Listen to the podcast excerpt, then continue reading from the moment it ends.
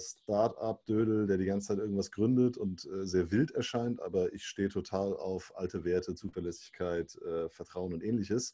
Ähm, was mich dann über ganz viele verschiedene Gründungsaktivitäten dann irgendwann auch in die HR gebracht hat. Also ich habe äh, angefangen, Fintech zu gründen, aus der Uni raus, habe die Uni geschmissen ich habe HR-Tech gegründet, verkauft. Ich habe IoT investiert, verkauft. Ich habe HR-Tech gegründet und immer noch dabei. Habe das auch ein bisschen beraten, aber hatte nie wirklich was im Studium oder irgendwie was dazu gelernt, sondern habe das immer irgendwie versucht, so ein bisschen von der Straße quasi mir alles aufzusaugen. Ähm, und habe in meinem Lesen, glaube ich, in meinem Leben, glaube ich, zwei Hände voll Bücher gelesen, mehr nicht. Den Rest meines Wissens habe ich halt über Menschen gelernt. Und das ist so ein bisschen so, wie ich bin. Ich, ich lerne über Menschen. Ich kriege Energie von Menschen. Ich bin einfach gerne mit und um Menschen. Ähm, und daher so, glaube ich, auch so ein bisschen meine Passion für das ganze Thema HR, People and Organization, wie man es auch immer nennen möchte. Genau. Und jetzt bin ich hier. Und jetzt äh, schnacken wir mal ein bisschen. So machen wir es. Also tatsächlich merkt man das auch, wenn man mit dem Kim zu tun hat, wenn man mit dem Kim mal zusammengearbeitet hat, dass tatsächlich da das Law for Talents, wie du das ja auch selber gerne nennst, auf jeden Fall da ist. Kannst du uns noch ein bisschen tiefer erklären, woher kommt dieses Love for Talents und äh, was verstehst du genauer dahinter? Love for Talents sind, ist ein zweiseitiges Thema. Also das, wir hatten heute auch gerade dazu einen LinkedIn-Post und dann kommen die Leute gleich, ja, aber die Talente, die Talente. Nee, nee, es geht bei Talents nicht nur um die Kandidaten und um Menschen, die sich irgendwo bewerben oder die Menschen, die um dich rum sind als HRler, sondern es geht auch um deine eigenen Talente. Also ähm, wir machen ja viel wie soll man sagen, Maschinenarbeit zurzeit. Äh, also frei nach dem Motto, wir haben nicht studiert, dass wir Copy und Paste machen die ganze Zeit, wir tun es aber trotzdem.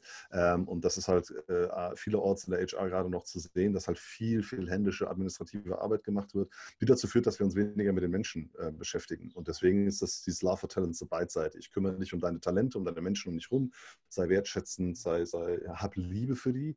Ähm, auf der anderen Seite hab aber auch Liebe für dich selbst und damit so ein bisschen für das, was du, was wirklich du bist. Ähm, und da geht es halt um das Thema Digitalisierung, Innovation, Automatisierung ähm, und wieder so ein bisschen mehr dahin zurückzukommen, HR-Arbeit sinnvoll zu machen, auch für die Mitarbeiter von HR.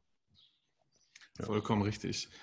Wenn du, wenn du sagst gerade diese Liebe für die Talente wiederzufinden, ähm, lass uns doch mal eine Reise zurück in die Vergangenheit machen, statt immer nur in die Zukunft. Wann glaubst du, ist das Ganze mal verloren gegangen? Es muss ja irgendwann in der Evolution an einem Punkt angekommen sein, äh, wo der Mensch irgendwie nicht mehr so wichtig war. Hast du da eine Theorie oder wie kannst du dir das vorstellen? Was ist da passiert?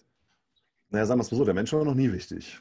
Das ist ja so ein bisschen die Herausforderung. Ähm, wir kommen ja aus Zeitaltern, wo, also andersrum, der Begriff Human Resources kommt ja nicht von irgendwo her, die humane Ressource. Das hat sich halt über die Zeit geprägt. Wir kommen äh, aus dem Taylorism, Arbeitsteilung, effizientes Arbeiten, der Mensch als als Baustein in der Maschine Firma. Mhm. Äh, austauschbar, auswechselbar, messbar ähm, und, und, und immer sich wiederholende Arbeiten. Ähm, ich glaube, ähm, was wir jetzt einfach zur Zeit haben, ist, wir kommen so ein bisschen in, in, ähm, in ein Zeitalter, gerade auch in der westlichen Welt, nicht unbedingt in den Entwicklungsländern und Co., da ist es immer noch sehr stark, dass das Menschenbild sich einfach ein bisschen dass man so ein, so ein Gefühl bekommt dafür, so, hm, jetzt habe ich Geld und jetzt habe ich vielleicht auch ein bisschen Zeit und äh, oh, die Umwelt geht ja äh, irgendwie auch über die Wuppe und auf einmal macht man sich Gedanken über sein Umfeld und über sich selbst und es gibt ja immer diesen, diesen diese, diese meines Erachtens Fehlannahme, dass die Generation Y äh, und Z und Greta, wie sie jetzt alle heißen, die jetzt da sind, dass die ja jetzt die Ersten sind, die quasi mal so ein bisschen gewertschätzt werden wollen und Sinn bei ihrer Arbeit haben wollen. Ja, ich glaube, das ist jetzt sind die ersten Generationen, die es, die es äh, explizit machen, die es verbalisieren, die es Die mal auf die Kacke hauen, dass sie das haben wollen, weil die anderen sich wahrscheinlich damit abgefunden haben. Ja, du musst halt überlegen, wir kommen aus einer Zeit, also wenn ich meine, meine Eltern äh, und deren Eltern sehe, dann mussten die halt arbeiten, um zu überleben. Das war halt mhm. alternativlos. Wenn du da deinem Chef gesagt hast, Digga, du bist ein Penner, du hast mich gerade behandelt wie Scheiße, äh, zeigst dir den Fingern, gehst zur nächsten Firma. Das mhm. war da halt nicht so. Da hieß es halt Fahrradprinzip, nach oben buckeln, nach unten treten. Ähm, und das sind halt dann halt auch die Firmen gewesen oder auch das Menschenbild, das da hieß, du bist auswechselbar äh, und bitte äh, halt schön ballflach. Und mittlerweile ist es uns halt scheißegal, gerade jetzt, ich sage bewusst Deutschland, weil es uns einfach fantastisch hier geht. Äh, ob, ob uns jemand sagt, so, nee, du darfst hier nicht mehr arbeiten, sagst du, und? Also entweder gehe ich harzen, kriege einen Fernseher bezahlt, die Wohnung bezahlt, Kippen bezahlt, was auch immer, oder ich finde halt irgendwo was anderes. Also, oder ich gehe nach Bali und arbeite remote. Also das heißt, diese, mhm. dadurch, dass man jetzt Alternativen hat, dadurch, dass das Ganze so ein bisschen auch transparenter geworden ist, Thema Kununu, Glassdoor, wie sie alle heißen, dass man auch einfach so ein bisschen mitbekommt, so, dass die Leute da ist so ein, wie soll man sagen, es wird jetzt halt einfach mal publik gemacht, was da passiert. Ähm, und ich glaube, das ist jetzt, wir sind jetzt gerade in dem Zeitalter, wo der, wo der Mensch an sich wieder was zählen kann, ähm, wo das überhaupt möglich ist. Ähm, ich glaube, vorher war es einfach ganz, ganz schwer bis gar nicht möglich und auch gesellschaftlich überhaupt nicht äh, akzeptiert und möglich, da den, den Menschen wieder an, an Sinn heranzuführen. Hm, da war der Mensch dann wichtig, wenn er Umsatz rangebracht hat und das waren, waren halt in den meisten Fällen die Vertriebler und deswegen ist es gerade dran, sich so ein bisschen, bisschen zu wandeln, dass auch andere Menschen eine höhere Bedeutung kriegen. Ja, und das ist auch, ich meine, wenn wir gerade über das Thema Vertrieb reden, du als Marketing-Experte, ich meine, was ist Vertrieb? Also aber andersrum, ähm, wie du es gerade gesagt hast, das ist ja auch immer das Thema Wertigkeit von Menschen. Also wenn ich mir jetzt die Startups angucke, die ich gemacht habe, dann habe ich immer versucht, A, Gehälter transparent zu machen und B, den Leuten halt zu sagen, ey, jeder von euch ist hier ähm, wichtig dafür, dass wir Mehrwert schaffen, dafür, dass wir überleben, dafür, dass wir Geld verdienen. Ähm, und nicht dieses, ja, wir brauchen unbedingt die Sales-Leute, weil die, die, die sind die, die uns, äh, die uns äh, quasi nach vorne treiben, ja, das macht dich dann halt auch abhängig. Das fördert dann auch so ein Ego-Kult und alles. Also von daher, ja, das ist so, da sind wir wieder so auch so beim Thema, so Leute herausstellen, beziehungsweise ähm, Menschen so übermäßige Bedeutung geben. Das ist auch ein übermäßiges Risiko. Und deswegen ist es mein, so wie ich Thema Love for Talents auch sehe, ist, dass man halt für, für alle gleichermaßen eine Wertschätzung haben sollte in einem Unternehmen. Auf jeden Fall definitiv. Nur schwierig, jeden gleichermaßen zu behandeln, weil jeder will ja auch anders behandelt werden. Ja, sagen wir es mal so, die Grundbedürfnisse sind gleich.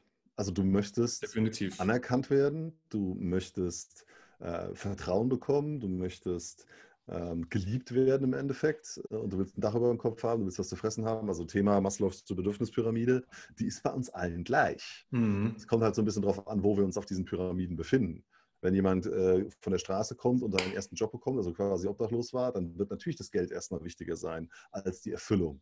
Ähm, aber je höher wir halt in der Pyramide gehen und je besser es uns geht, desto, desto eher werden halt wieder diese Mensch, zwischenmenschlichen Themen ähm, äh, wichtiger. Und das ist ja das, was wir gerade sehen. Deswegen glaube ich, glaube ich gar nicht so sehr, dass man, klar, es gibt unterschiedliche Charaktere, es gibt unterschiedliche Kontexte, aber im Endeffekt wollen wir alle das Gleiche. Wir wollen, wir wollen lieb gehabt werden oder wir wollen Liebe bekommen und wir wollen Vertrauen bekommen. Und das Ganze soll HR den Kandidaten geben. ja, also ich glaube tatsächlich an Art 1 steht, dass man als, als Recruiter, als HRler ähm, selber erstmal sich bewusst wird, was man eigentlich ist und was man eigentlich kann und was man auch für eine Bedeutung hat in den Unternehmen. Äh, früher war das so dieses Jahr Ressourcen beschaffen, äh, Ressourcenplanung. Ähm, heute ist es halt ähm, wichtiger denn je, weil viele Businesses über Menschen wachsen. Dementsprechend kannst du dann nur, wenn du wirklich gute Leute hast, dich auch von der Konkurrenz absetzen. Ähm, das heißt, die, die, die, die ähm, Vorreiterstellung, die HR gerade einnimmt, der sollte sich mal bewusst werden. Mhm. Und ähm, die Herausforderung ist, wenn man das mal ein bisschen weiterspinnt, also auf der einen Seite ist es super für HR, weil theoretisch kann man sagen, so, ey Leute, ist doch mega geil, ihr habt jetzt eine tolle Position, ihr könnt die Innovatoren sein. Ja, die kommen halt so ein bisschen eher, die meisten aus der Admin-Ecke, was ein bisschen schwierig ist, ähm, da auch dieses Mindset hinzubekommen. Auf der anderen Seite, wenn man es mal ein bisschen weiterdenkt, geht es halt auch dahin, dass HR halt auch wieder fast also das heißt zu mächtig werden kann. Aber ähm, also im Moment haben wir kundenzentrierte ähm, Organisationen. Alles für den Kunden. Alles ja. für den Dackel, alles für den Club, alles für den Kunden. Äh, Marketing für den Kunden, äh, Betreuung für den Kunden. Äh, diejenigen, die Kunden bringen, werden am besten bezahlt. So und so langsam fängt es jetzt an, ähm, bewusst zu werden, dass HR sehr, sehr ähnliche Mechanismen hat wie eine Kundenorganisation. Also Definitiv. Employer Branding ist, Marketing, ob es das Sales ist, Recruiting, ob es Customer Success oder Employee Success ist, ob es Business Development ist oder Talent Development. Also äh, alleine das Thema Lohnbuchhaltung und Buchhaltung. Also eigentlich ist HR so ein bisschen die Firma in der Firma. Ähm, das birgt eine riesen, wie gesagt, eine riesen Chance, sich da reinzuentwickeln, sich da reinzuknien und sich auch selber Bedeutung zu verschaffen oder mehr Bedeutung zu verschaffen. Auf der anderen Seite, die Kundenorganisationen sind halt sehr stark und wenn man nicht von Grund auf eine Kultur in der Organisation mitbestimmen kann und eine gewisse Kultur vorherrscht, dann wird man auch schnell wieder platt gemacht. Weil es dann heißt so, öh, da ist jemand, der hat eine Machtposition über mich als Geschäftsführer, weil er mir jetzt die Leute ranbringt und sich um die Mitarbeiter kümmert. Und die Mitarbeiter finden mich jetzt auf einmal alle doof und dann muss ich auf einmal gehen. Das heißt, was machst du als Geschäftsführer der alten Schule oder Geschäftsführerin? Äh, du passt auf, dass die Leute nicht zu viel Macht gewinnen. Ähm, und damit wird dann das Ganze wieder so konterkariert. Also das heißt, HR mhm. hat eine Möglichkeit, aber die Kundenorganisation wird, immer, wird es immer beäugen wenn man als HR ähm, tatsächlich als Vorreiter unterwegs sein will, wenn man sich die, die, diese, diese, diese Innovatorenposition, diese, ähm, wenn man sich dieser Macht bewusst ist, die man hat, ähm, ist meine Meinung, dass HR sich eigentlich nach und nach selber redundant machen sollte. Ähm, eine der ersten, wie ich darauf komme, war irgendwie eine der ersten ähm, ja, so, so, Schlüsselerlebnisse war ähm, der HR-Artist äh, Sebastian Sellinat. er mhm. hat einen ähnlichen Namen. Aber er hat sich so, er hat es noch mit A in der Mitte. So. Er kommt aus Wiesbaden, ehemaliger Recruiter von der Arealbank. Ähm, der hatte mal auf der, auf der Zukunft Personal, glaube ich, ähm, die beste Employer Branding Mitarbeiterin des Jahres gekürt oder sowas. Oder den besten Employer Branding Mitarbeiter. Und ähm, die hatte vorher nie was mit HR zu tun. Die kam halt aus PR und Marketing. Mhm. Und dann fragt, fragt er sie so, ja, wieso, wieso kannst du das alles so gut? So, naja, ich habe das halt gelernt in PR und Marketing. Es ist ja nichts anderes. Und das ist das, was, was HR jetzt die Chance hat zu sehen, dass eigentlich alle Ressourcen, alle, alles Know-how für eine sehr, sehr starke HR schon in Unternehmen vorhanden ist und jetzt theoretisch nur noch als Enabler dienen kann, als Coach, als Berater, als interner Enabler, ähm, um diese ähm, um diese Methodiken, die es schon gibt, die Techniken, die, die Denkweisen ein bisschen zu adjustieren, umzunutzen, anzupassen für das Thema nicht Kundengewinnung, sondern Mitarbeitergewinnung. Nicht Kundenmarketing, sondern Mitarbeitermarketing und so weiter und ja. so fort. Also da gibt es so viele Parallelen. Vollkommen und, richtig. Das ist auch der einzige Grund, warum die Marke H-Artist ins Leben gerufen wurde, weil ich hatte ja auch noch nie was mit HR zu tun. Ich bin leidenschaftlicher ja. äh, Salesman und Marketer, äh, wie du ja schon gesagt hast, und habe einfach, äh, was heißt einfach, in vielen Kundenprojekten äh, rausgefunden, wie man das Ganze auch auf HR ummünzen kann, wie man damit Leute rekrutieren kann oder geiles Branding machen kann. Ja, unbedingt. Ähm, und immer wenn ich jetzt gefragt werde, hier Kim, kannst du mal eine HR-Abteilung aufbauen? Das ein, ein, großer deutscher Investor, der auch sehr stark im Fernsehen vertreten ist äh, und der sehr viele Investments macht über bekannte Formate. Die, die suchen jetzt auch jemanden, der bei Startups äh, HR-Abteilungen aufbaut. wo, ich dann, wo ich dann auch gesagt habe, so, ah, das ist es nicht. Weil, äh, also A, verlierst du halt jegliche Skaleneffekte. Also du, das Wissen, was da ist, kannst du halt den Leuten intern einfach weitergeben und damit können sie sich selber entwickeln. Und ähm, es gibt ja auch immer das, die einfachsten Beispiele sind sowas wie ähm, HR kriegt besagt oder Recruiter kriegt gesagt, besorg uns mal einen Programmierer. Hm. Das ist so das Schlimmste, was dem Recruiter passieren kann. Warum? Weil sie kein Fachwissen haben, weil sie nicht genau wissen, wie die Leute ticken. Das heißt, entweder müssen sie intern total viele Interviews führen, um zu verstehen, wie die Zielgruppe tickt, oder äh, sie müssen sich irgendwo anders das Wissen holen und dann kommen diese diese halbgaren Anschreiben über LinkedIn so, hey, du bist doch äh, Entwickler für XY. So, nee, hast du gesehen? Das ist vollkommen Bullshit. Und das ist, äh, jeder, der mich jetzt fragt, wie, wie, wie sollen wir Recruiting machen, sage ich, nimm dir die Spezialisten, die du in deiner Firma schon hast und lass die die Leute auf LinkedIn anschreiben, weil die das viel mehr checken. Und die, der Mechanismus, den Recruiter da, da, da angehen kann, ist zu sagen, pass mal auf, lieber Programmierer, du willst weniger Stress im Coden haben oder du willst jemanden haben, der codet, der dich entlastet, der das Team wachsen lässt, die Software wachsen lässt, das, das ganze Ding wachsen lässt dann investier pro Tag einfach nur 20 Minuten und schreib Leute auf LinkedIn an. Ich suche sie dir raus, du sagst, welche passen und welche nicht. Schreib die einfach an, weil da einfach der Connect viel besser ist, das Vertrauen viel mehr da ist, es viel authentischer ist, wenn der Experte den Experten anschreibt. Auf jeden Fall. Und der, dem der kann ich ein bisschen in Kommunikation unter die Arme greifen, weil ein Coder wird eher innerhalb von kurzer Zeit lernen, wie er zu kommunizieren hat, wie ein Exakt. Recruiter in kurzer Zeit zu lernen, wie er mit einem Programmierexperte auf Augenhöhe spricht. Das ja. können Sie vergessen ich habe ich hab mal ein halbes Jahr, als ich, äh, als ich mal als Business Angel unterwegs war, habe ich noch ein halbes Jahr bei einem großen Personaldienstleister reingeschnuppert, weltweiter Personaldienstleister, mit dem Thema ähm, Freiberuflervermittlung in der IT.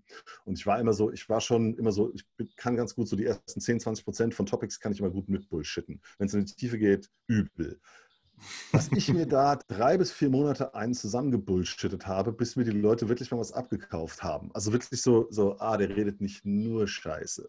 Also das ist halt, es ist halt einfach ultra schwer. Und entweder du, du wirst halt, also keine Ahnung, wenn du ein wirklich guter Tech-Recruiter bist, dann kannst du irgendwann auch selber Coder werden oder selber irgendwie Softwarearchitekt, weil du so viel Peil haben musst, dass du die ganzen Themen verstehst.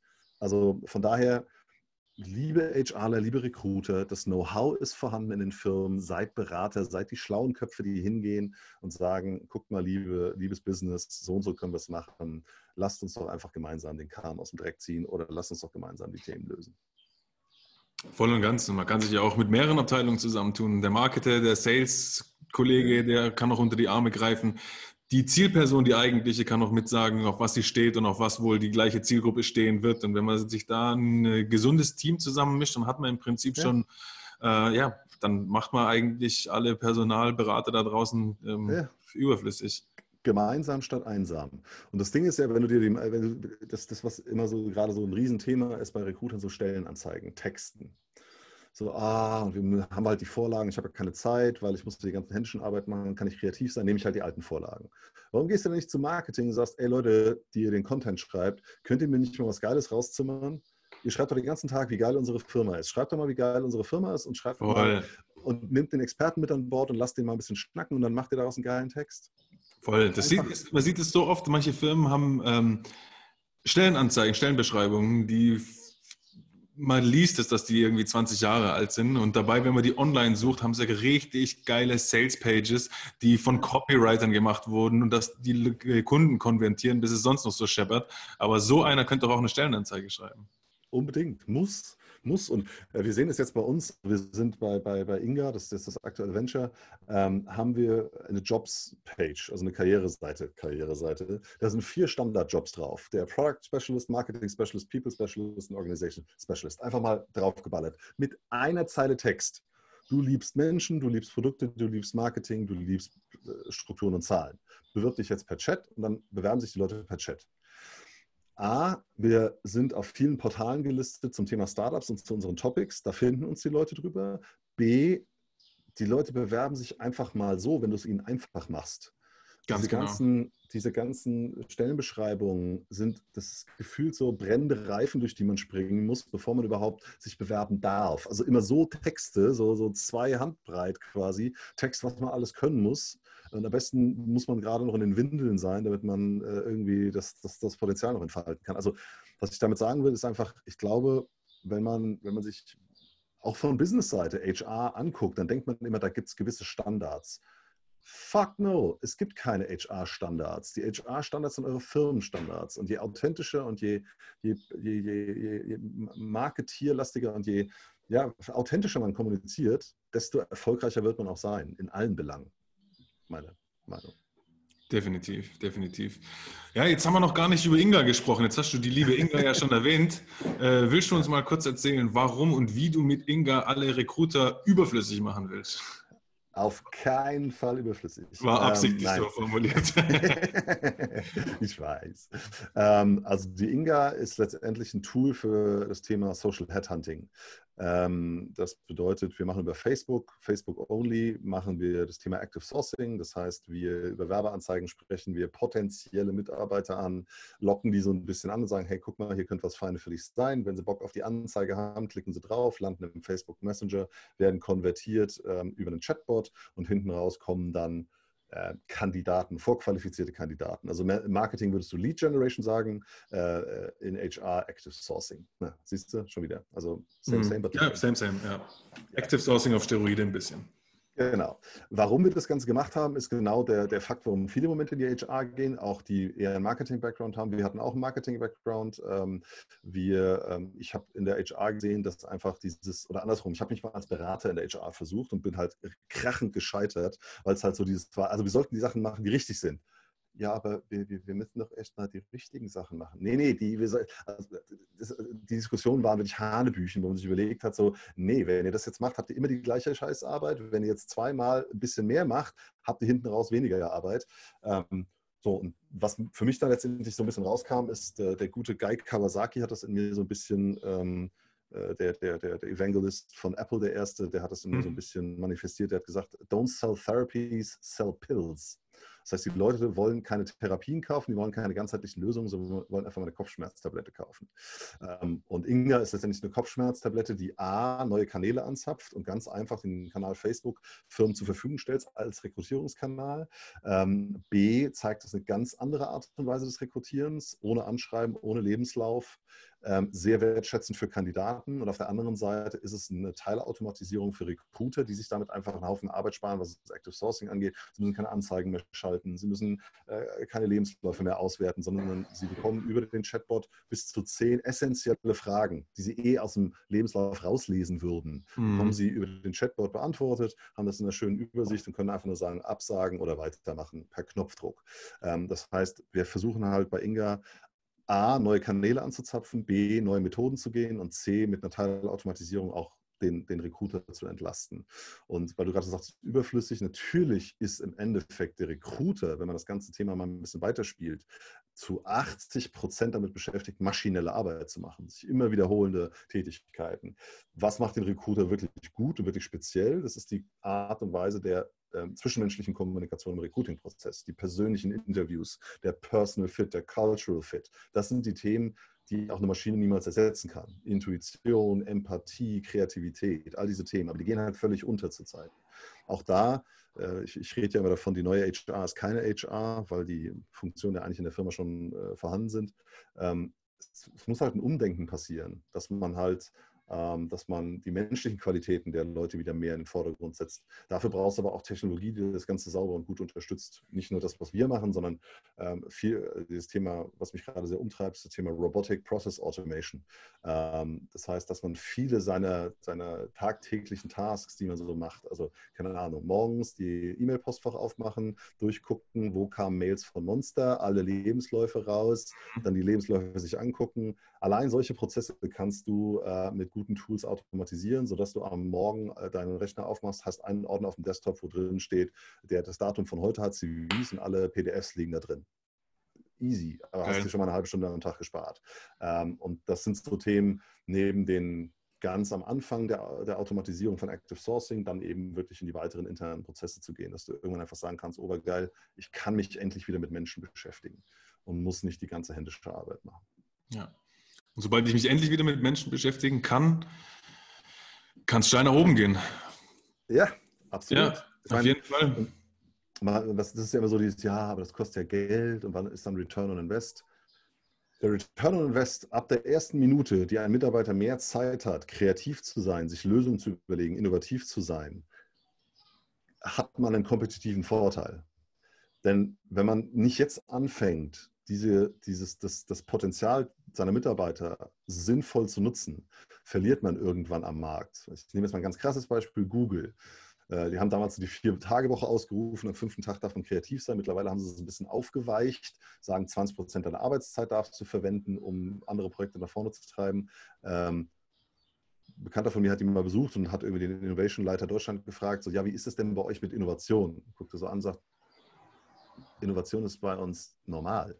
Also das ist Standard. Wer nicht innovativ ist, wird hier nicht reinkommen. Mhm. Wer nicht kreativ sich mit einbringt und nach Lösungen sucht, der fliegt im Bewerbungsprozess raus, weil das ist unser normaler Modus. Und bei vielen Firmen ist es eben noch nicht so. Und gerade wenn man aus der HR sich da eben so ein bisschen befreit von diesen ähm, ja, ständig wiederholenden Prozessen und der, der Admin-Arbeit, dann hat man eben die Möglichkeit, da auch wieder ein bisschen ja, innovativer zu sein und sich damit einfach auch einen Wettbewerbsvorteil, nicht nur auf Employer Branding, sondern generell auch äh, Brand, Customer Brand Seite, sich einen Vorteil zu verschaffen. Auf jeden Fall. Die ganze Zeit, die man investieren kann, da eine Kultur dann eben aufzubauen, wo die Leute noch lieber arbeiten gehen, wo sie richtig Bock haben, jeden Tag herzukommen und das weitererzählen und daraufhin eine geile Employer Brand aufzubauen, dann äh, ja, kommen die Kandidaten irgendwann mal zu dir. Dann brauchst du sowieso ja. keine Gedanken mehr machen, woher du die herholst. Und das ist ein gut, sehr guter Punkt, Employer Branding. Ich kann es langsam nicht mehr hören.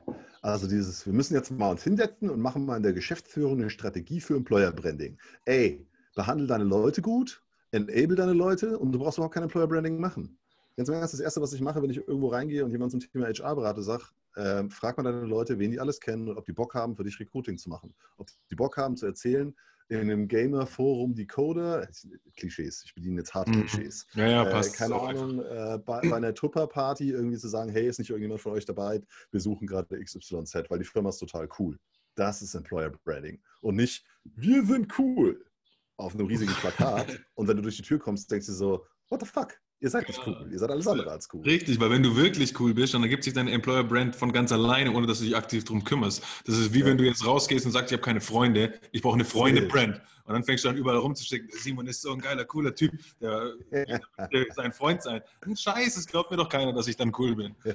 Wenn du halt einfach... Das ist wie, das ist wie beim Daten. Das ist wie beim Daten. Wenn du beim ersten Date sagst, mein Auto, mein Haus, mein Pferd, dann weißt du ganz genau, der Typ ist eine Pfeife. Ja, genau. Ist, ist, äh, hast du nichts anderes zu bieten, außer das so nach dem Motto. Genau. Ähm, wenn man das Ganze mit Ruhe angehen lässt und nicht zu needy ist, dann, dann, dann kommen die Leute auch. Also keine Ahnung, wenn ich immer, wenn ich überall die, die Anzeigen sehe, irgendwie, wenn, wenn Leute in Google für ihre Firma äh, Jobanzeigen posten und bei jeder Suche kommt das wieder und wieder und wieder, dann denkst du so, ey Leute, wie nötig habt ihr es eigentlich? Also schon ein bisschen bitter. Äh, weil eigentlich solltet ihr, wenn ihr gut seid, das Thema auch von intern lösen können, beziehungsweise die Leute einfach ein bisschen enablen, plus ein bisschen Active Sourcing machen, dann aber gezielt. Ähm, naja, aber das ist, äh, ist nochmal ein bisschen diffizileres und auch, auch, auch ähm, breiteres Thema, was man dann nochmal in die Tiefe, glaube ich, besprechen kann. Solche Geschichten, wie man Recruiting macht und Co. Auf jeden Fall. Aber gut, der Schlüssel liegt im Menschen und äh, in der zwischenmenschlichen Beziehung von einzelnen Individuen auf jeden Fall, weil äh, Umsatz ist meiner Meinung nach ähm, nur, ja, wie soll man es sagen, ein Meilenstein zu einem großen und ganzen Ziel, weil was ich auch schon oft bei äh, Vorträgen oder Seminaren gesagt habe, ist, äh, es gab noch keine Firma, die gesagt hat, ey, 2019 haben wir so viel Schotter gemacht wie noch nie zuvor, Ziel erreicht, wir schließen. Also das wird ja einfach immer nur noch weiter angepasst. Und das große Ziel von der Firma ist meiner Meinung nach irgendwas, was mich oder als Gründer oder als Geschäftsführer äh, überdauert und von alleine einfach noch leben und erfolgreich werden kann. Und das sind, ist die Kultur, die die Menschen da drin bei Laune hält, ähm, ihr Bestes zu geben. Ja. Wobei, das ist aber auch nochmal ein ganz eigenes Thema. Es gibt mittlerweile Forschung und auch Bücher und Co., die sagen, äh, Firmen müssen sterben. Also Firmen sind wie Menschen, sind wie Organismen. Die dürfen die dürfen auch sterben. Also wenn dieses ja, das ist Thema eine gute These, auf jeden Fall. Ja. Weißt du? Da will ich sonst, von der Vergangenheit noch da haben. sonst ist das so inzestiös. Ansonsten ja. ist es so ein eigener Moloch, den du dir da kreierst. Und es gibt einen sehr großen FMCGler, äh, also einen sehr großen äh, Konsumartikelhersteller. Wenn man sich dessen ähm, Bilanz anguckt, dann sind die nur erfolgreich monetär, weil sie Umsätze dazu gekauft haben. Die sind in sich, in ihrem Kerngeschäft, sind die nicht Break-Even. Das heißt, sie sind verlustig. Nur weil sie eben durch MA, also Mergers and Acquisition, sich andere Firmen dazugekauft haben und andere Brands und andere Umsätze, konnten sie dann in Bilanzen positive Themen ausweisen. Und das ist halt das Perverse letztendlich, mhm. dass Firmen dann nicht mehr aus sich heraus wachsen, sondern wie so Geschwüre sich irgendwo dran setzen und das aussaugen und dann sagen, ah ja, wir, yeah, wir sind so erfolgreich. So, äh, nein, seid ihr nicht. Auf keinen Fall. Aber ihr habt halt verstanden, wie man das lässt. Ähm, und das ist halt auch immer wieder das Thema Kultur. Also wenn du da, das ist der, der Klassiker, der Inha das inhabergeführte Unternehmen und dann kommen die Erben, wenn der irgendwann weggeht und dann heißt es, äh, mhm. was, das, was, sind denn das für, für Nasen? Ähm, entweder schaffst du es halt wirklich, einen sauberen Übergang hinzubekommen, eine Kultur weiterzutragen, aber das ist halt wirklich in den seltensten Fällen so. Oder eine ähm, Kultur sich weiterentwickeln zu lassen von den Menschen heraus. Absolut, absolut. Und das ist halt, da sind wir auch wieder beim Thema Familie. Also ähm, eine Firma sollte eigentlich wie eine gute Familie funktionieren. Ähm, da gehen Leute, da kommen neue Leute dazu, äh, da, da, da, wird mal geheiratet und neue Familien aufgemacht. Also einfach dieses sehr evolutionäre Denken. Das heißt nicht umsonst, also ich erkläre es mir irgendwie so, Organ. Also Im Menschen sind viele Organe und man nennt Firmen Organisationen. Also mhm. von Organen, keine Ahnung, ist eine ist halt so ein bisschen dumm. Aber theoretisch, wenn du es dir halt überlegst, ist das halt absolut sinnvoll, dass du halt, also du hast das Herz, du hast das Hirn und alle sind wichtig, weißt du? Mhm. Ähm, und keiner von denen kontrolliert den anderen. Also keiner von denen sagt, ey Herz, mach, ey, machst du jetzt deinen Job oder was? Also ich glaube dir nicht, dass du deinen Job machst. Deswegen macht die Leber 50% weniger, weil sie 50% das Herz kontrollieren muss. Sondern es ist klar, wenn wir alle unseren besten Job machen, überlebt der Organismus und kann sich entwickeln. Wenn einer Scheiße baut, sind wir alle am Arsch. Ähm, es gibt ein schönes, ein schönes Lied oder einen schönen Reim von, von Heinz Erhardt dazu, ähm, äh, das äh, über die Organe. Äh, ist sehr, sehr, sehr äh, lesenswert, äh, beziehungsweise sehr hörenswert. Ähm, weil am Ende nämlich rauskommt, meistens ist das Problem tatsächlich, dass äh, der Chef ein Arschloch ist und deswegen eine Organisation dann letztendlich auch stirbt. Ähm, ja, schönes Finding. Aber nur eine Geschichte. ja. Gebe ich dir recht, gebe ich dir recht, lieber Kim. Ähm, wir haben jetzt äh, also zum Thema Organisation, wie sie sich äh, evolutionieren und so weiter und so fort. Wir hatten ja letztens auch mal ein kurzes Telefonat äh, für dieses Treffen jetzt, wo wir auch über das Thema Freelancer gesprochen haben, was ich sehr, sehr geil fand, wie du da denkst, weil ähm, ich glaube, dass das in der Zukunft auf jeden Fall auf alle zukommen wird. Und jetzt sträuben sich wahrscheinlich noch viele dagegen, aber meiner Meinung nach müssen Unternehmen lernen, damit einfach klarzukommen. Äh, was hältst du davon? Wie kann ein Unternehmen äh, erfolgreich mit Freelancern, mit Freelancern zusammenarbeiten? Sollte es das überhaupt machen oder ist es Blödsinn? Ich glaube, also, in der, also ich bin, ich bin großer New Work-Anhänger, aber Friedhof Bergmann New Work, ähm, also eher eine Kritik an den aktuellen Organisationen und nicht, wie er so schön sagt, Lohnarbeit im Minirock. Also dieses ganze Bällebad-Scheiße und wir streichen mal alles neu an. Wir haben jetzt mhm. Open Space und äh, äh wir tragen jetzt Cappies, deswegen sind wir so innovativ. Es ist kein New Work. Äh, was New Work ist, ist letztendlich. Deshalb an der Stelle übrigens derjenige, der unseren Podcast hört. Kim und ich haben beide extra deswegen ja. heute ein Cappy aufgezogen. Und Hoodies an. Und Hoodies an, natürlich. Genau. Ja, aber das ist, das ist genau. Aber das ist ja genau der Punkt. Ähm, es sollte ja nicht darum gehen, also Freelancer ist, andersrum, um das mal kurz fertig zu führen. Äh, Bergmann sagt, äh, in seiner Utopie gibt es irgendwann eine Maschine, in Anführungszeichen, die den Menschen mit seinen Grundbedürfnissen versorgt. Und der Mensch kann sich endlich darauf konzentrieren, wirklich, wirklich das zu machen, was er machen will. Und warum er zweimal wirklich sagt, ist nicht nur das, was man gut kann, sondern das, was man auch, was einen mit Sinn erfüllt rückwärts, Rückwärtsrolle von dieser Utopie zur heutigen Zeit. Ähm, ein Freelancer ähm, hat die Möglichkeit, von einem auf den anderen Tag zu sagen, fuck you, liebe Firma, du behandelst mich scheiße, dann gehe ich. Diese Freiheit haben Angestellte meistens nicht. Das ist Punkt eins. Ähm, und wenn ich, wenn ich im Moment mit vielen Freelancern rede, die sagen mir, ja, ich bin Freelancer geworden, weil ich jetzt endlich selbstbestimmt arbeiten kann. Ja, du hast vielleicht, ähm, du kannst dir aussuchen, mit wem du arbeitest, aber immer wenn du mit jemandem arbeitest, bist du trotzdem in einer gewissen Art und Weise gefangen. Du musst immer buckeln. Seinen Regeln gucken, auch befolgen. So, das heißt, das ist die erste Stufe des Freelancertums, ist quasi das, du kannst, du bist jetzt selbstbestimmter. Und deswegen finde ich Freelancertum prinzipiell spannend, ist aber für mich auch nur eine Zwischenstufe. Ähm, Im Endeffekt sollte es ja viel eher darum gehen, Menschen in Unternehmen egal in welcher Vertragsart, egal in welcher Bezahlungsart, ihnen eine, eine Plattform zu bieten, um sich bestmöglich einzubringen, sich bestmöglich zu entwickeln.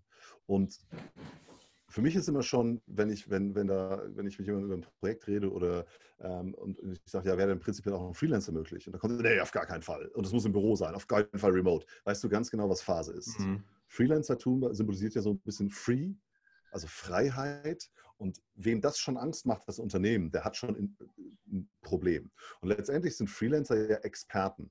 Ansonsten kannst du kein Freelancer werden. Wenn du nicht in irgendwas Experte bist, dann nimmt dich keiner. Ähm, und du wirst ja nur dazugeholt, wenn es ein Problem gibt. Also im Endeffekt sieht meine Utopie so ein bisschen äh, an eine Mischung aus Friedhof Bergmann und Frederic Laloux, Reinventing Organizations, so aus, dass wir im Endeffekt alles Experten im Endeffekt sind ähm, in irgendwelchen Themen. Also das heißt nicht, dass man nur ein Thema hat. Ich habe immer zehn Hüte irgendwie gefühlt auf. Ähm, das ist aber mein Expertentum, zehn Hüte aufhaben zu können, so nach dem Motto. Also das ist nicht. Ich habe einen besonders großen Kopf, da passen zehn Hüte drauf.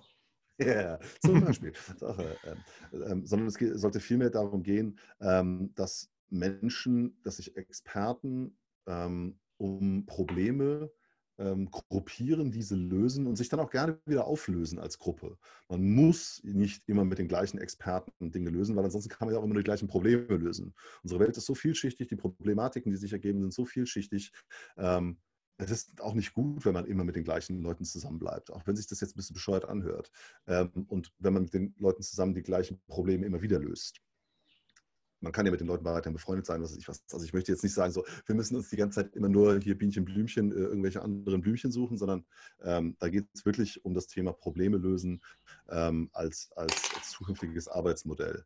Und ob das, ob man dann Freelancer ist, Zeitarbeiter oder Festangestellter, sollte eigentlich keine Rolle mehr spielen, beziehungsweise da sind wir halt auch bei Bergmann, da sind wir schon wieder so ein bisschen fast im bedingungslosen Grundeinkommen-Thema. Hey, ich bin da so ein bisschen, wie soll man sagen, versaut in dem Thema. Ähm, wenn man das halt zu Ende spinnt, dann bringen wir uns halt alle zum Besten ein. Und Freelancer sind quasi so ein bisschen, äh, also bringen wir uns bestmöglich ein, um Probleme zu lösen und bekommen dafür diese Maschine, die Bergmann beschreibt, alles das, was wir zum Leben brauchen. Und können darüber hinaus kreativ sein, die Welt immer wieder ein Stück besser machen. Mhm. Ähm, und ähm, das ist so ein bisschen die Utopie, der ich auch ein bisschen entgegenstrebe was aber auch wieder dieses HR-Thema unterstützt. Also wo man sagt, äh, dann, dann lass doch die Leute das machen, was sie sowieso machen und lass sie doch noch einen Purpose oben drauf bekommen, noch mehr Sinn in ihrer Arbeit finden. Nicht nur irgendwelchen Kunden irgendwas, sondern auch coole Mitarbeiter finden, wenn wir jetzt über das Marketing sprechen. Dann, dann, ja. dann sieht es doch als, ich verkörpere mein, mein Unternehmen in allen Bereichen. Also von daher, ähm, ja, sind Freelancer für mich im Moment noch sehr zwiespältig, aber prinzipiell sind sie das Experten, sind sie die Experten die ähm, als Arbeitsmodelle der Zukunft ähm, als, als Vorlage dienen können, als, als 0.1 der weiteren Entwicklung. Und der nächste Step ist meiner Meinung nach auch ein Stück weit oder voll und ganz bei den Unternehmen, die dann das machen, was du vorhin gesagt hast, nämlich mit HR eine geile Kultur aufbauen, weil umso Gerner, der Freelancer bei dir nachher arbeitet, kann es ja sein, dass der dich über Jahre lang begleitet und im Endeffekt ist Exakt. wie ein Mitarbeiter, nur weil er sich halt einfach freier fühlt mit einem Freelancer-Vertrag, in dem er eine Rechnung schreibt und nicht fest unter Vertrag ist, ist es im Prinzip scheißegal, weil im Endeffekt kommt es genau auf selbe raus, nach, unterm Strich. Ja, und wir hatten vor kurzem mal einen Podcast gemacht mit einer Unternehmensberatung hier aus Frankfurt zum Thema Vertrauen. Und das, das Verrückte ist, Misstrauen produziert extreme Kosten nicht nur monetär, weil du viel mehr Zeit aufwenden musst für das gleiche Ergebnis, wie wenn du einfach jemandem vertraust, ähm, sondern weil du damit auch extrem soziale Kosten hast. Also du fuckst die Leute halt auch ab. Die mhm. sagen dann halt irgendwann so, äh, bin ich hier bei der Stasi, eh, ciao. Dann gehe ich halt woanders hin, wo man mir vertraut, weil ich bin ja der Experte. Also das heißt, auch da, es geht in diesem ganzen Thema maximal um Vertrauen ähm, und, um, ähm, und um Wertschätzung letztendlich auch. Und du kriegst nur die besten Leute, wenn du ihnen vertraust und wenn du sie wertschätzt. Ob das Freelancer sind, Angestellte oder wie auch immer. Also es ist immer wieder das gleiche Thema. Ähm, und äh, ich hatte vor kurzem auch in einem Startup aus Berlin, die sind remote first. Das sind zwölf, die bieten virtuelle Callcenter an. Äh, Nina Müller bist die Beste ähm, von Extra Cloud. ähm, und da hatten, sagte sie auch, da gab es dann Diskussionen ähm, mit, mit, Geldgebern, wo es hieß, ja, wir sollen die Leute nicht lieber im Büro bleiben. Da sagte ich, warum denn? Wenn die Ergebnisse stimmen, ist, ist mir egal, wo die Leute. Ich muss doch nicht da dran sein, sondern ich kann doch auf einem mittel- bis kurzfristigen Horizont sehen, ob Ergebnisse stimmen oder nicht. Und wenn sie nicht stimmen, dann redet man drüber. Und dann heißt es, was ist denn los? Ist, ist, der Kühlschrank zu leer? Ist, keine Ahnung, äh, die Putzfrau ständig da und nervt dich? Äh, sitzt du, hast du kein Homeoffice, musst auf dem Klo arbeiten? Wo, wo ist denn das Problem? Und dann kann man gemeinsam Probleme wiederum lösen. Aber prinzipiell ist das Entscheidende halt wirklich dieses Grundvertrauen, das man entgegenbringt und damit auch eine gewisse Wertschätzung. Und ähm, ja, da, das werde ich nicht müde zu erzählen und immer wieder äh, äh, anzuprangern. Ja. ja, und macht das auch bitte weiterhin so, um das weiter voranzubringen, weiter nach draußen zu schreien. Das ist auf jeden Fall extrem wichtig, wie ich finde. Unbedingt. Unbedingt. Ja. So, Kim, ähm, hat riesen viel Spaß gemacht. Ich würde auch gerne weitermachen, aber jetzt leite ich mal, wie man unschwer erkennen kann, so ein bisschen das Ende ein. äh, aber ich habe auf jeden Fall noch was für dich. Jetzt haben wir hier ja echt, vor allem du, äh, geile Impulse geliefert, weil du dich gerade so freust. Ich habe gleich eine Frage für dich, also kriegst jetzt kein Geschenk oder sowas. Ich freue mich über Fragen, ist ja geil. Ja, perfekt. Ja labern. Mag ich ja, ganz genau, ganz genau. Du kriegst jetzt gleich nochmal eine Steilvorlage, um nochmal richtig loszuschießen. und zwar, also du hast jetzt hier geile Impulse geliefert und ähm, ich verfolge ja im Prinzip mit meiner Marke Age Artists die gleiche Mission, das Ganze auch nach draußen zu bringen, Unternehmen zu fördern in der Hinsicht. Wenn sich jetzt jemand unseren Podcast hier angehört hat oder das Video angeguckt hat oder was auch immer und sagt, ey geil, das stimmt, was da heute behandelt wurde, ähm, aber ich kann jetzt nicht zu meinem Chef gehen und sagen, ey, ich habe da zwei Dudes mit Cappies äh, zugehört, die haben coole, innovative Ideen gehabt, können wir das mal machen? Dann sagt er, ja, hast du nicht mehr alle, gehe wieder hier äh, Sachen organisieren und machen und administrieren. Gib doch mal so eine kleine Schritt-für-Schritt-Anleitung. Vielleicht irgendwie so drei zündende Initialaktionen, die ich machen kann als HRler, um jetzt von innen heraus mein Unternehmen genau in so eine Richtung zu revolutionieren? Das ist eine harte Nummer.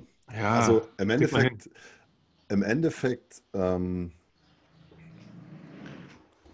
es kommt ein bisschen darauf an, mit wem man redet. Ob das jetzt eine Führungskraft ist oder ob das ein Angestellter ist, äh, der noch keine Führungsver äh, Führungsverantwortung hat.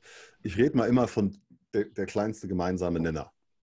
Super, gute Ausgangslage. Egal, egal welche Herausforderungen du in HR in der Zukunft hast, überleg dir, was Business machen würde und geh einfach mal ins Büro nebenan und lad die Leute einfach mal auf einen Kaffee ein und sag mal, pass mal auf, wir in HR haben folgende Herausforderung. Wie würdest du das denn machen in Marketing, in Finance, in dies, in das, in jenes? Nur wenn man kommuniziert, kann man auch Lösungen finden gemeinsam. Also geh einfach mal ins Büro nebenan und tausch dich mal mit der anderen Seite der Macht aus, wenn man das so sagen möchte. Redet miteinander. Okay. Ganz, ganz, ganz entscheidend. Zweite Sache, wenn du dich alleine fühlst in einem Unternehmen und sagst, ich habe das Gefühl, ich bin der Einzige, der so denkt, dann such dir Leute außerhalb deines Unternehmens, die genauso denken und glaube mir, egal wen du ansprichst, der sagt, ich denke genauso wie du, diese Menschen sind bereit, ihre Erfahrungen, ihr Wissen und auch ihre Ansätze zu teilen. 100 Prozent, genau was wir hier gerade machen. Und die dritte Sache ist, und das machen meines Erachtens viele Innovatoren in Unternehmen grundlegend falsch. Ich auch. Lange, lange Jahre immer, immer falsch gemacht. Äh, mittlerweile weiß ich es einfach ein bisschen besser. Think big, start small. Denke über Probleme und über Problemlösungen ganzheitlich nach, fang aber ganz klein an. Bestes Beispiel, du als Recruiter hast ein total geiles Tool, das du jetzt einsetzen wollen würdest, hast du auch, äh, keine Ahnung, ähm, hast jetzt dir eine Demo geben lassen, hast ein Angebot schreiben lassen, hast schon einen Integrationsplan gemacht, wie man das alles hinbekommt, gehst du deinem Chef oder äh, Chefin und sagst, guck mal hier, das Budget brauche ich jetzt. Und da sagen die, ja, aber das sind ja zwei Millionen. Ja, aber das Tool ist der Wahnsinn. Ich habe es mir zeigen lassen und ich habe hier, das ist der Plan. Und dann sagen die, ja, aber das dauert jetzt zwei Jahre. Und dann müssen wir noch mit IT reden. Und, da, da, da. und schon ist das ganze Thema gestorben. Mhm.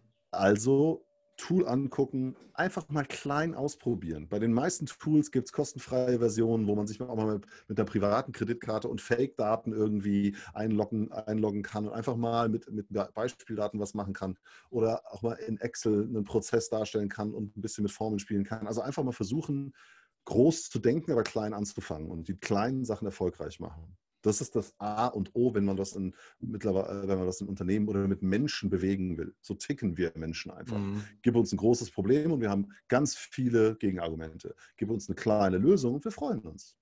Genau, dann bist du auch bereit, die nächste Lösung in den, den nächsten Schritt mit beizusteuern oder zu unterstützen. Exakt. Das ist so, auch beim ersten Mal hat es ja ganz gut geklappt. Dann lass uns doch jetzt mal gucken, wie es beim zweiten Mal ist. Wenn man hingegen den ersten Aufschlag so groß macht, dass es in die Hose gehen kann, Essig. Also, Drei Tipps. Geh nebenan ins Büro, sprich mit der Customer-Seite, wenn du in HR nicht weiterkommst, wenn du neue Impulse haben willst, weil Kundenseite meistens einfach besser gefundet ist, mehr Erfahrung hat und ähnliches. Zweitens, wenn du niemanden bei dir im Unternehmen hast, mit dem du darüber reden kannst, geh nach draußen, such dir Gleichgesinnte und vertraut mir, es gibt genug von denen, ihr müsst sie nur suchen. Und das Dritte ist, wenn du Probleme selber intern lösen willst, egal in welcher Position du bist, denke groß über die Lösung nach, aber fange extrem klein an und mach es erfolgreich. Das sind die drei Sachen, die ich mitgeben würde. Geil, Kim, sehr gut. Vielen, vielen Dank für die drei guten Tipps. Ich bin mir sicher, die werden auch dem einen oder anderen da draußen äh, einen kleinen Tritt in den Allerwertesten geben und vielleicht mal mit den drei Kleinigkeiten mal anzufangen. Ja, und äh, zu Punkt zwei, such dir Leute, mit denen du drüber schnacken kannst. Äh, ich bin immer bereit einfach auf LinkedIn anquatschen. Ähm, für eine halbe, dreiviertel oder auch Stunde oder auch mehr äh, immer bereit. A, kann ich auch nur lernen und B, äh, gebe ich einfach das unglaublich gerne weiter, was ich schon alles erlebt habe, was ich falsch gemacht habe, aber auch was ich vielleicht mal richtig gemacht habe. Kann ich nur unterstreichen und äh, ähm, verknüpft euch mit dem Kim. Es lohnt sich auf jeden Fall. Kim, an der Stelle, ja, ähm, wir werden auf jeden Fall noch weiterhin voneinander hören, aber trotzdem schade, dass die Folge jetzt schon vorbei ist, weil es hat mir einen riesen Spaß gemacht. Es waren geile Inputs von dir, wie immer. Vielen, vielen Dank, dass du da warst. Ähm, danke, dass du deine Meinung, deine Ansichten, dein Know-how mit uns geteilt hast. Ähm, ja, tausend Dank, Kim, wirklich. War geil. Danke für, danke für die Bühne, danke für die Mühe. Ich finde es obergeil, jederzeit wieder. Bist eine Rakete. Hau rein. danke dir, Kim. Mach's gut. Ciao.